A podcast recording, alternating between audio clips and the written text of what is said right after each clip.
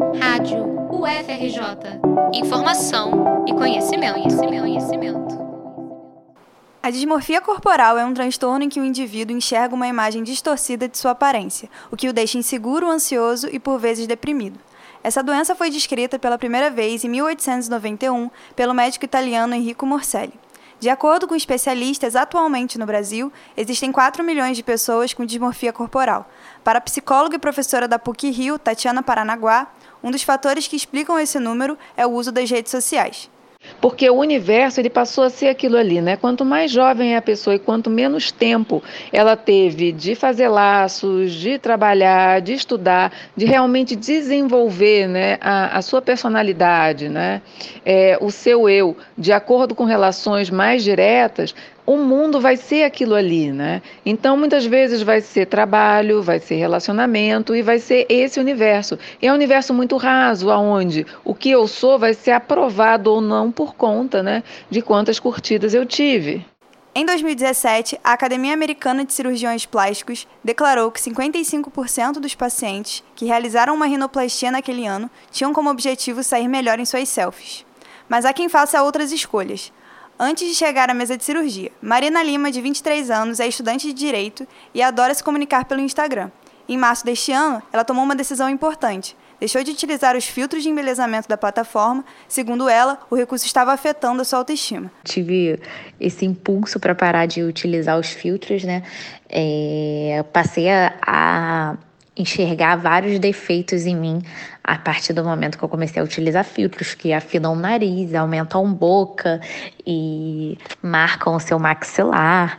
Então eu já tive vontade de realizar diversos procedimentos e ainda tenho, mas luto contra isso, porque sei que eu sofri uma pressão, porque sei que eu tô com, com uma certa distorção de imagem assim.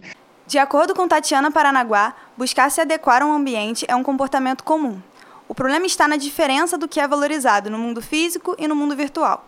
Enquanto no primeiro, as pessoas são valorizadas por seus laços afetivos, sua dedicação acadêmica e profissional, no segundo, o foco está em aspectos mais superficiais, como a aparência. Por isso, explica a psicóloga, existe um desejo constante de se adequar a um padrão de beleza que será mais cobrado nas redes sociais, pois, em tese, garantem mais curtidas e compartilhamentos. No caso dos filtros de embelezamento, exemplo dado pela estudante Marina, trata-se de um recurso paliativo para que o usuário alcance essa validação do outro. Na leitura de Tatiana Paranaguá, esse movimento ilustra uma patologia coletiva que é a valorização excessiva da extroversão visão extrovertida né, no mundo está sendo muito mais valorizada. E o excesso de extroversão faz com que o valor todo seja dado pela pessoa de fora, seja dado pelo outro. Então eu tenho que agradar o outro, eu não posso aparecer como eu sou, o que eu sou não tem valor, só o que os outros querem que eu seja. A profissional entende que, para uma vida equilibrada, o indivíduo precisa passar por um processo de autoconhecimento, compreendendo que é um ser único e de valor. Na extroversão patológica, esse percurso não é concluído. Assim, a dismorfia corporal, as crises de ansiedade severas, a depressão profunda e o excesso de medicalização se tornam realidade na vida de muitos jovens. De acordo com Maria Carol Medeiros, professora, pesquisadora e idealizadora do podcast Não Te Empodero, as redes sociais refletem uma visão de mundo simulada pela indústria da beleza, na qual imperfeições existem e devem ser tratadas. A divulgação de imagens retocadas, já utilizadas há muito tempo no meio publicitário, traz força para essa teoria. As redes sociais, por sua vez, facilitaram esse processo, aumentando a comparação do indivíduo com esse ideal de perfeição. Maria Carol Medeiros, como doutora em comunicação e pesquisadora da socialização feminina, afirma que esse panorama afeta principalmente as mulheres.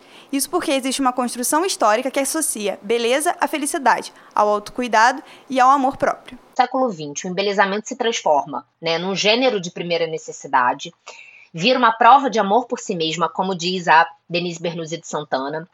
Essa mudança impacta nos modos de ver, faz com que as mulheres passem a ver a beleza como algo que pode ser adquirido, desde que pago, né? É, nesse contexto que ganha força a indústria de cosméticos, de maquiagem, né? Depois as intervenções permanentes no corpo, como a cirurgia plástica, né? Num sentido de que não tem limite para a gente obter a, é, a aparência perfeita.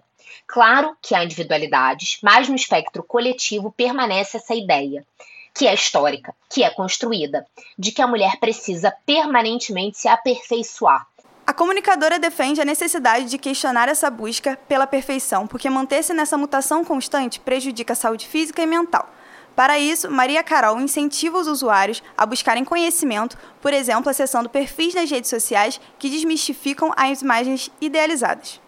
A própria pesquisadora aborda o tema em seu Instagram, arroba Maria Carol Medeiros, mas também cita outras influenciadoras como Renata Neia e Celeste Barber.